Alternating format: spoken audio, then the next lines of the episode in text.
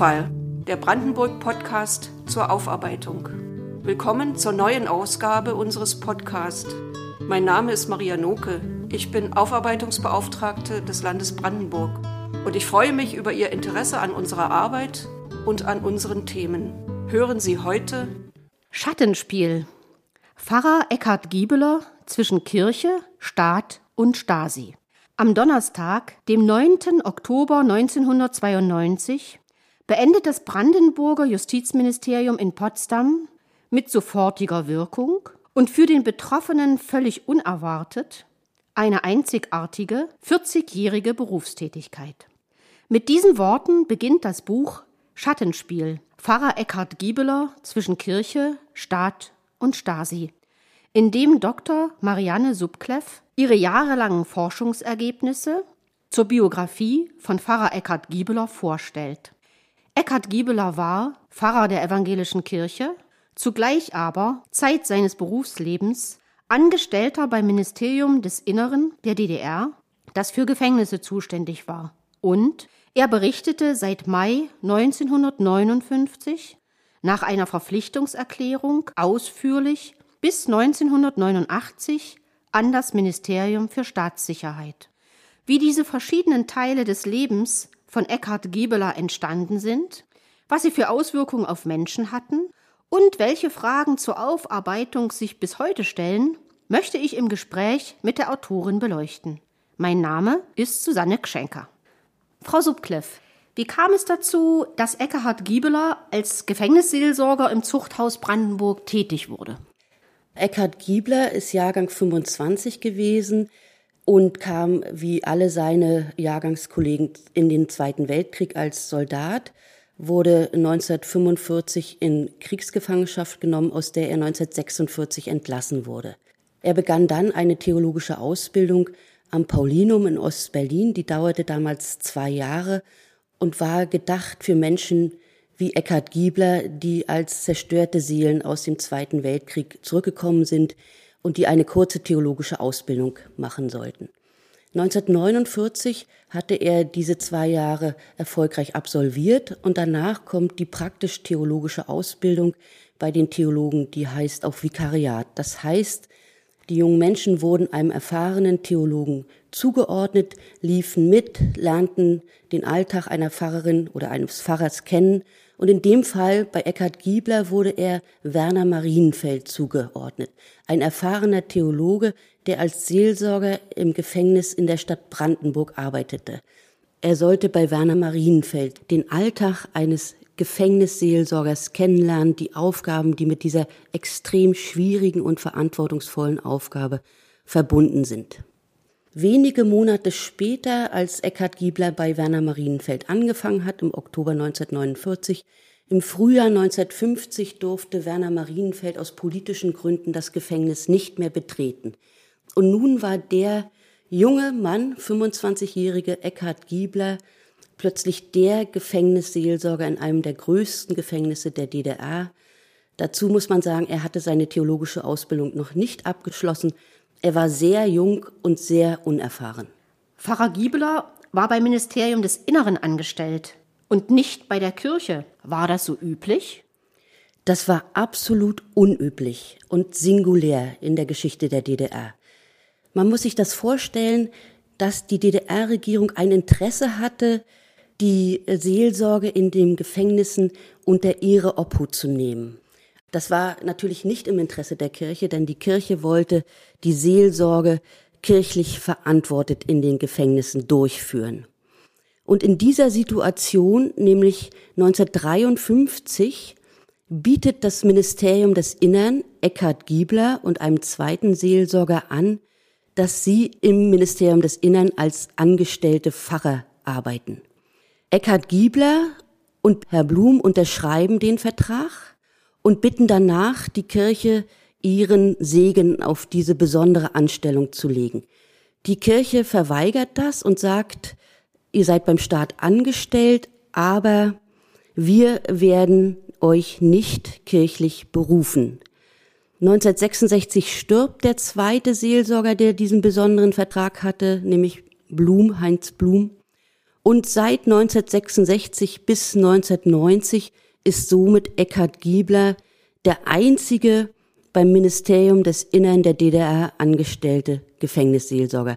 Also nochmal auf die Frage, es war absolut singulär und absolut unüblich. Sie sagen, die Kirche hat zu dieser Anstellung nicht den Segen gegeben. Also das heißt, Sie haben der Anstellung als Gefängnisseelsorger nie zugestimmt. Bis zum Schluss nicht. Trotzdem hat die Kirche Pfarrer Giebeler unterstützt. Wie sah diese Unterstützung aus? Ja, ich möchte zu Beginn noch mal ein Zitat von Kurt Scharf äh, bringen. Der war damals Leiter des Berlin-Brandenburger Konsistoriums. Das ist die Verwaltungsbehörde der Kirche. Und er erklärte, ich zitiere, dass die Kirche in keiner Weise in der Lage sei, Giebler irgendwie in seinem staatlichen Amte als Gefangenenseelsorger zu legitimieren. Soweit Kurt Scharf 1953. Und trotz dieser verweigerten Legitimierung oder verweigerten kirchlichen Segens unterstützte die Kirche Gieblers Arbeit jahrzehntelang finanziell. Sie stellte Dienstwagen und Tonbandgeräte inklusive Kassetten zur Verfügung, Sie bezahlte die Kohlen für das Amtszimmer von Eckhard Giebler. Sie bezahlte Sachkosten und Telefongebühren und auch das Abo für die Kirchenzeitung. Außerdem war Eckhard Giebler Mitglied im Konvent der nebenamtlichen Gefangenenseelsorger, den er auch ab 1984 leitete. Insofern auf der einen Seite die verweigerte Berufung, die verweigerte kirchliche Berufung und auf der anderen Seite die Behandlung, als sei Eckhard Giebler ein ganz normaler kirchlicher Mitarbeiter.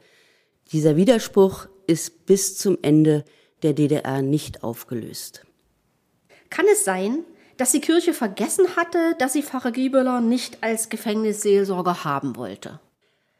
Ich glaube, dass die Kirche tatsächlich nicht mehr den Streit um die Berufung von 1953 präsent hatte.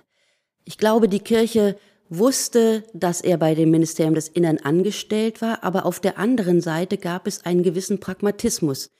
Es war nicht leicht, als Gefängnisseelsorger in die Gefängnisse zu kommen. Insofern war die Kirche froh, dass sie mit Eckhard Giebler eine Person hatte, die in die ganzen Sonderhaftanstalten der DDR hineinkam so dass sich Bischöfe, Pfarrerinnen und Pfarrer immer wieder an Giebler wandten mit der Bitte, sich um Gemeindeglieder zu kümmern, die aus politischen Gründen in Hoheneck, in Waldheim, in Brandenburg an der Havel oder in den anderen Gefängnissen inhaftiert waren.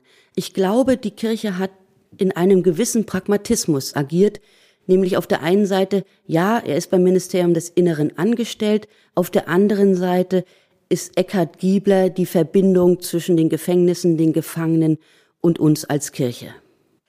Im Mai 1959 verpflichtete sich Pfarrer Giebeler als IM Roland zur Zusammenarbeit mit dem Ministerium für Staatssicherheit. Worüber hat er berichtet? Ja, dazu muss man erst mal sagen, er ist auf das Ministerium für Staatssicherheit zugegangen und hat seine Mitarbeit angeboten. Er hat sich dann per Handschlacht verpflichtet, das war auch die übliche Form bei kirchlichen Mitarbeitern. Die wurden nicht zur Unterschrift gedrängt, sondern er hat sich per Handschlag verpflichtet und hat sich selber den Decknamen Roland gegeben. Um die Dimension deutlich zu machen, worüber er berichtet hat, möchte ich nochmal an dieser Stelle die Gefängnisse aufzählen, in denen er gearbeitet hat. Das war Brandenburg, Torgau, Halle, Bautzen I, Bautzen II, Waldheim, Berlin-Köpenick, Berlin-Rummelsburg, Cottbus, Hoheneck, Hohenleuben und Ichtershausen. Eckhard Giebler hat berichtet natürlich über Gefangene. Er hat auch über den Kirchenkreis Brandenburg berichtet, über den Konvent der ehrenamtlichen, nebenamtlichen Gefängnisseelsorger, die Berlin-Brandenburger Kirche, den Bund der evangelischen Kirchen in der DDR, Mitarbeiter des Strafvollzuges, Ärzte, die im Strafvollzug arbeiteten und katholische Kollegen im Strafvollzug und über die nebenamtlichen Gefängnisseelsorger, die er im Konvent der nebenamtlichen Gefängnisseelsorger traf. Und er hat zudem auch über seine Familie berichtet. Ist Pfarrer Giebeler für diese Zusammenarbeit mit dem Ministerium für Staatssicherheit auch bezahlt worden? Ja, es ist ab 1982 nachweislich dass er vom Ministerium der Staatssicherheit monatlich 250 Mark bekommen hat. Er hat außerdem Auszeichnungen, Wertgeschenke bekommen und angenommen. Und diese Summe, die er ab 83 bekommen hat, dafür gibt es Unterlagen, Quittungen, die er auch selber unterzeichnet hat, beläuft sich bis 1989 auf 20.500 Mark. Woher haben Sie all diese Erkenntnisse gewonnen? Welche Unterlagen gibt es über seine Tätigkeit?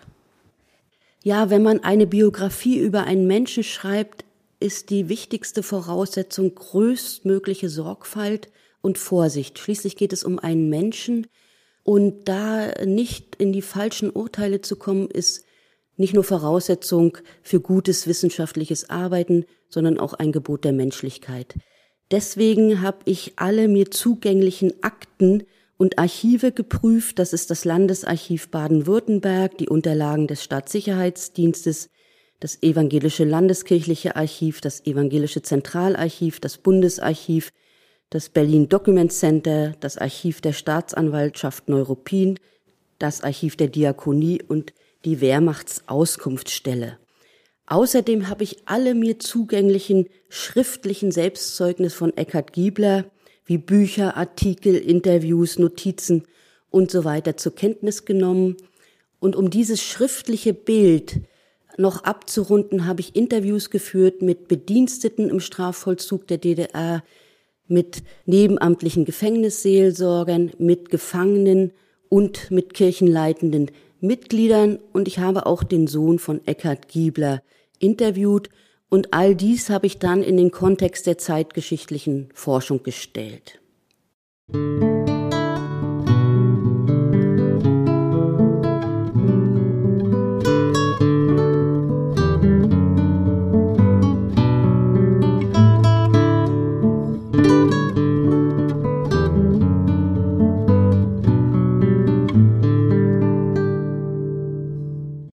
Sind selbst Pfarrerin und kommen im Buch immer wieder darauf zurück, dass Pfarrer Giebeler das Beichtgeheimnis verletzt hat. Weshalb ist das so bedeutsam? Eines der höchsten Güter, die einer Pfarrerin oder einem Pfarrer entgegengebracht werden, ist das Vertrauen. Und das gilt noch viel mehr in einem Staat, wie die DDR es war, der voller Misstrauen geprägt war. Und noch viel mehr gilt es in einem Gefängnis. Wem kann ich vertrauen im Gefängnis? Nicht meinem Zellennachbarn, nicht dem sogenannten Erzieher, aber dann kommt der Pfarrer und dem erzähle ich meine Sorgen. Und dieses Vertrauen, eines der höchsten Güter, ist geschützt. Es ist das Beichtgeheimnis und das war auch in der DDR durch das Strafgesetzbuch gewahrt. Jede Pfarrerin und Pfarrer war vom Gesetz geschützt, auch vor dem Staatsanwaltschaft nicht sagen zu müssen, was ihr oder ihm in der Seelsorge anvertraut worden ist. Also eins der höchsten Güter ist das Vertrauen. Und dieses Vertrauen hat Eckhard Giebler systematisch und vielfach missbraucht. Er hat damit nicht nur das Vertrauen der Gefangenen missbraucht und verraten, sondern er hat auch das Wahrheitszeugnis der Kirche verraten. Als ordinierter Pfarrer war er verpflichtet, das Beichtgeheimnis zu wahren.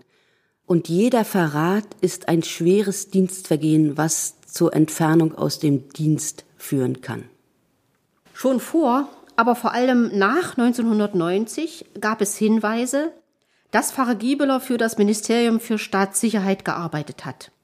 Wie wurde diese Zusammenarbeit aufgeklärt und wie wurde mit diesen Erkenntnissen umgegangen? Also es gab von den Gefangenen eigentlich über all die Jahre immer ein gewisses Misstrauen auch gegenüber Eckhard Giebler und das begründete sich damit, weil er so viel Sonderrechte hatte, viel mehr Rechte als die nebenamtlichen Gefängnisseelsorger. Er hatte Zellenschlüssel und er war in einer großen Vertrautheit wohl auch mit dem Personal der Strafvollzugsanstalten verbunden. 1979 erscheint in der Westberliner Bildzeitung zum ersten Mal offiziell der Verdacht, dass Eckhard Giebler für die Stadtsicherheit arbeitet. Ein freigekaufter Gefangener erzählt das der Bildzeitung.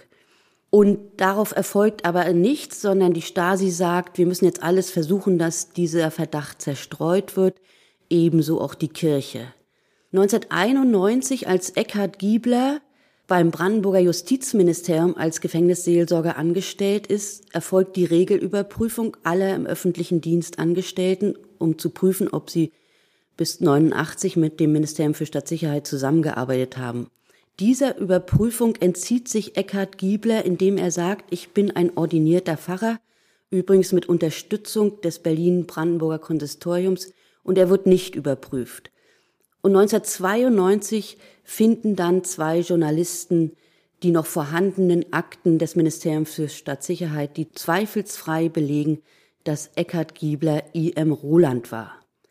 Mit diesen Akten konfrontiert, muss sich die Kirche auseinandersetzen und wird dann feststellen, dass sie nicht zuständig ist für eine kirchliche Überprüfung, da Eckhard Giebler ja beim Staat angestellt war. Und das ist ein großes Paradoxon, weil 1991 die Landeskirche sagt, Eckhard Giebler muss vom Staat nicht überprüft werden, weil er als ordinierter Pfarrer und kirchlicher Mitarbeiter dazu nicht verpflichtet sei.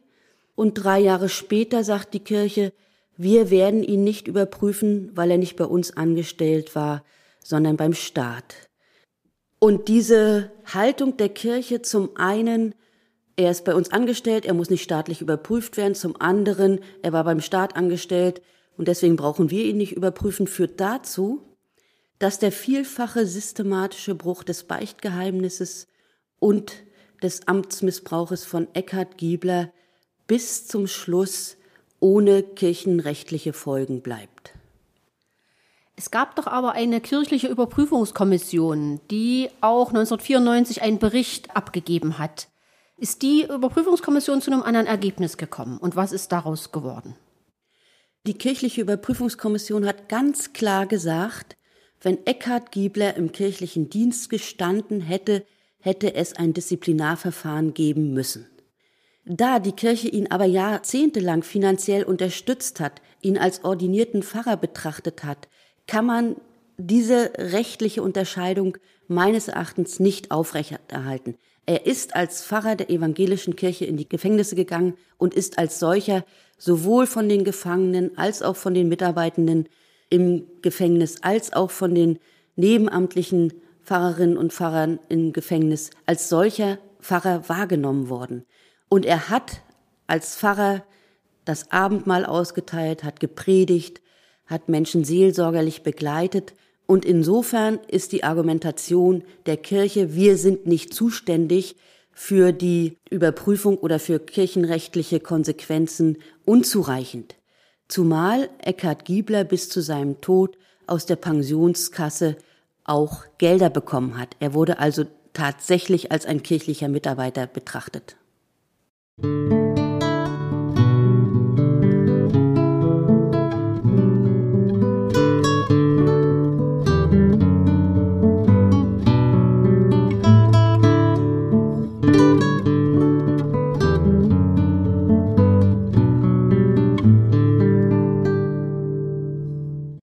würde interessieren, haben Sie Kontakt zu den Opfern gehabt und was haben Menschen gesagt, die möglicherweise von ihm bespitzelt worden sind? Wie haben die reagiert? Das ist sehr unterschiedlich. Es gibt Menschen, die sind voller Wut auf die Kirche, auf Eckhard Giebler, auf den Verrat. Und sie sind auch noch heute voller Wut, weil sie sagen, die Aufarbeitung in der Kirche ist bis heute nicht passiert. Und es gibt Menschen, die sagen, ja, ich sehe, dass er mich verraten hat und dennoch war er der einzige Mensch im Gefängnis, der ohne Uniform gekommen ist und der mich mit Namen angeredet hat. Und man darf wahrscheinlich wirklich die Situation in einem DDR-Gefängnis nicht unterschätzen. Also es gibt beide Sichtweisen. Die einen, die sagen, das ist nochmal ein doppelter Verrat, der an uns vollübt wurde. Und andere, die sagen, ja, und ich bin ihm auch dankbar, dass er mich als Mensch gesehen hat und insofern auch einen barmherzigen Blick auf diese Geschichte haben. Aber es hängt natürlich davon ab, was er verraten hat und welche Konsequenzen das für den oder die Gefangene hatte. Wie hat Eckhard Giebeler selbst auf die Vorwürfe reagiert? Eckhard Giebler hat bis zu seinem Lebensende verleugnet, Mitarbeiter der Staatssicherheit gewesen zu sein. Er hat 1992 ein Buch geschrieben, seine Autobiografie, in der er sich als aufrechten Seelsorger darstellt, der allen Anwerbungen des Ministeriums für Staatssicherheit widerstanden hat. Dagegen ist aber die Aktenlage, die sehr eindeutig ist. Es gibt Unterschriften von Eckhard Giebler mit seinem Klarnamen und mit seinem Decknamen. Es gibt Auszeichnungen, die Eckhard Giebler überreicht worden sind vom Minister Erich Mielke. Es gibt die Unterschriften unter den Quittungen für die 250 Mark, die er monatlich bekommen hat. Es gibt Berichte von ihm, wo er zu zweit mit einer Person im Auto sitzt und dieses Gespräch wiedergibt.